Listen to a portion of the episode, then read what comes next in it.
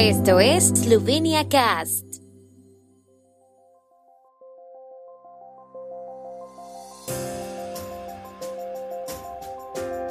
Noticias. Partidos parlamentarios destacan la importancia de la preparación de programas electorales. La digitalización de los sitios del patrimonio cultural impulsará el turismo en Eslovenia. Eslovenia registró el mayor descenso del tráfico aéreo de pasajeros de la Unión Europea el año pasado.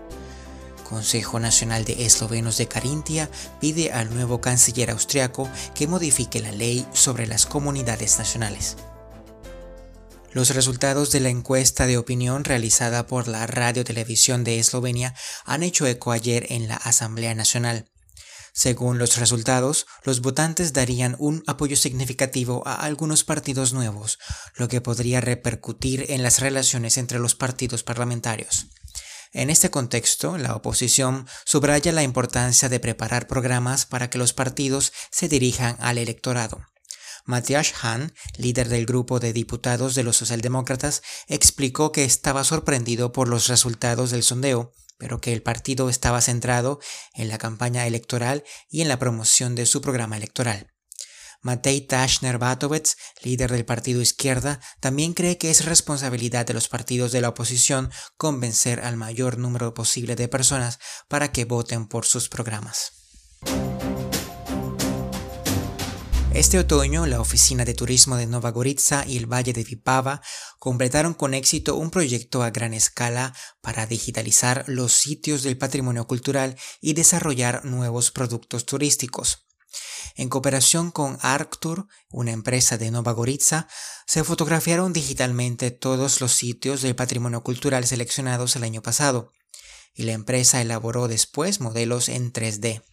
El proyecto ha proporcionado un registro digital moderno del castillo de Riechenberg, el castillo de Vipavski Križ, la fortaleza romana de Castra y el puente de Soukan, así como nuevos contenidos y oportunidades para atraer a los visitantes mediante el desarrollo paralelo de herramientas digitales y productos turísticos originales.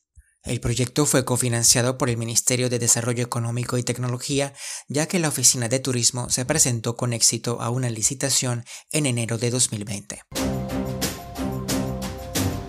El brote de la pandemia de COVID-19 del año pasado afectó duramente al sector de la aviación, Así, 277 millones de pasajeros viajaron en avión el año pasado, un 73% menos que en 2019, según datos de Eurostat, la Oficina de Estadística Europea. El mayor descenso se registró en Eslovenia, donde el número total de pasajeros cayó un 83%. A Eslovenia le siguen Eslovaquia y Croacia, donde un 82% menos de pasajeros utilizaron el transporte aéreo en 2020. El aeropuerto más concurrido fue el Charles de Gaulle de París, con 22 millones de pasajeros. El aeropuerto Jorge Puchnik de Ljubljana ocupa el puesto 147 con 288 mil pasajeros.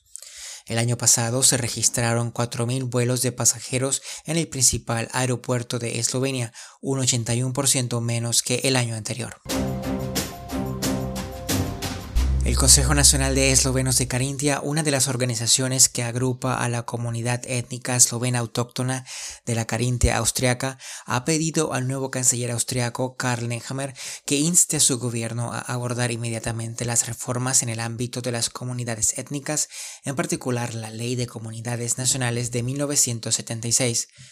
Según los eslovenos de Carintia, la modernización sería necesaria sobre todo en los ámbitos de la educación y la formación, los servicios de los medios de comunicación en las lenguas de las comunidades nacionales y el uso de la lengua de las comunidades nacionales en los tribunales y otras instituciones públicas.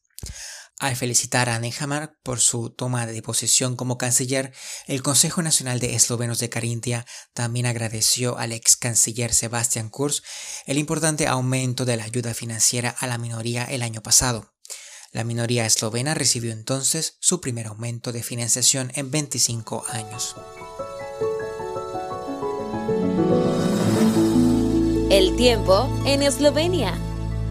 El tiempo con información de la ARSO, Agencia de la República de Eslovenia del Medio Ambiente. Hoy estará principalmente despejado con nubes moderadas ocasionales, Por la mañana y por la tarde, niebla en zonas bajas. Las temperaturas máximas diarias serán de menos 2 a 6 grados y de hasta 9 grados centígrados en la región de Primorska.